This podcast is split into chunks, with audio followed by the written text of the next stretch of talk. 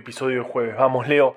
Esto es Coronavirus, breve podcast de la pandemia, presentado por El Gato y la Caja y Posta. Hoy es jueves primero de octubre, día 212 desde la llegada del SARS-CoV-2 a la República Argentina. Hoy me levanté y descubrí que me habían dejado un diario en la puerta. Eso no sería nada raro si no fuera por un pequeño detalle. Yo no compro el diario. Supuse que sería de algún vecino del edificio, pero no sé de cuál, y soy demasiado tímido para ir tocando por ahí timbres y preguntando. Así que me lo quedé. No, no está bien, está mal. No voy a mentirles, solo leí la página de historietas, pero igual me acordé de que hay una historia de diarios que me encanta.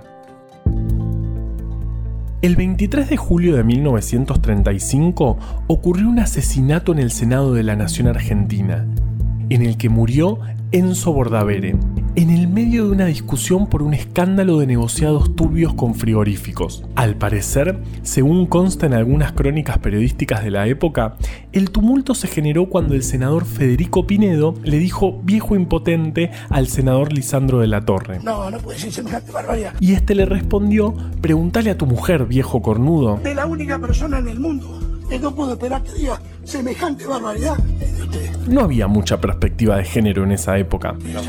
Otros dicen que se trataron de cobarde y botarate. Usted no puede decir.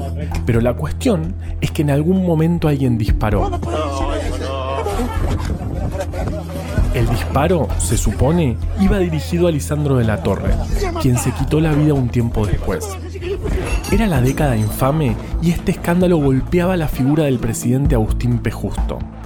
Entonces, Natalio Botana, el dueño del diario más importante del momento, el diario Crítica, ideó un plan para distraer la opinión pública.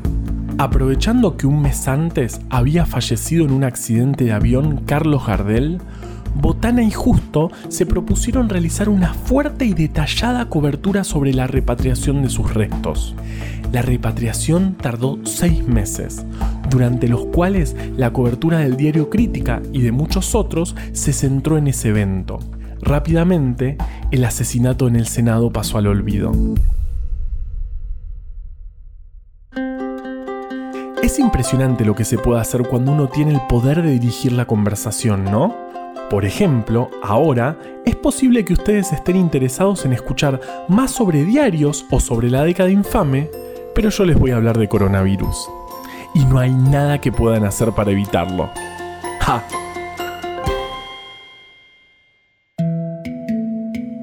Ayer se confirmaron 14.392 casos nuevos de COVID-19, de nuevo un récord.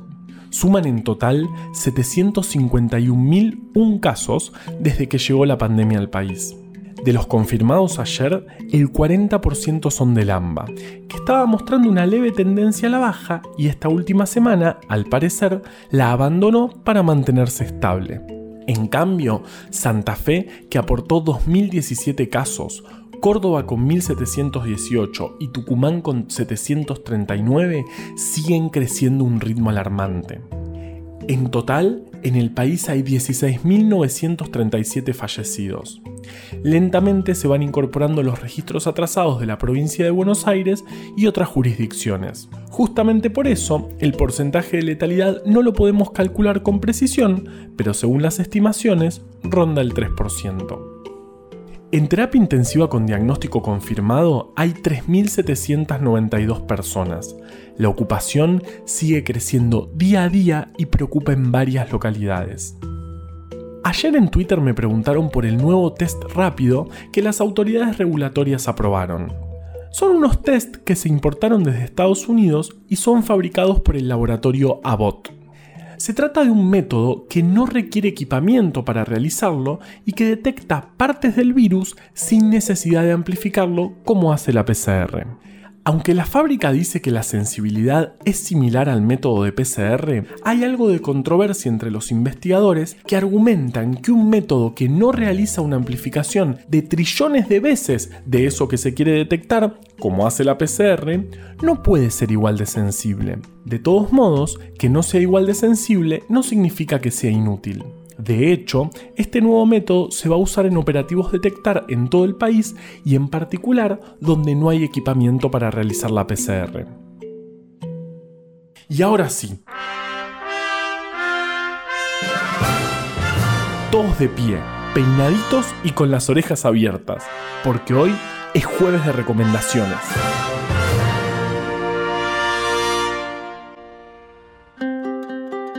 Una página web te lo explico con gatitos.com. Es una página que explica conceptos de tecnología, programación y cosas así con gatitos. Un podcast, Expedición a las historias de la ciencia, del equipo de Expedición Ciencia. Un juego, shapes.io. Se escribe shape, eh, como forma en inglés, pero con Z al final. Punto y latina O. Es un juego increíble el objetivo es construir formas a partir de ciertas herramientas que se van desbloqueando. Úsenlo pero con precaución. Es muy fácil que un fin de semana se evapore. Natalio Botana era un personaje muy particular. A su casa iban poetas como Pablo Neruda o hasta Federico García Lorca.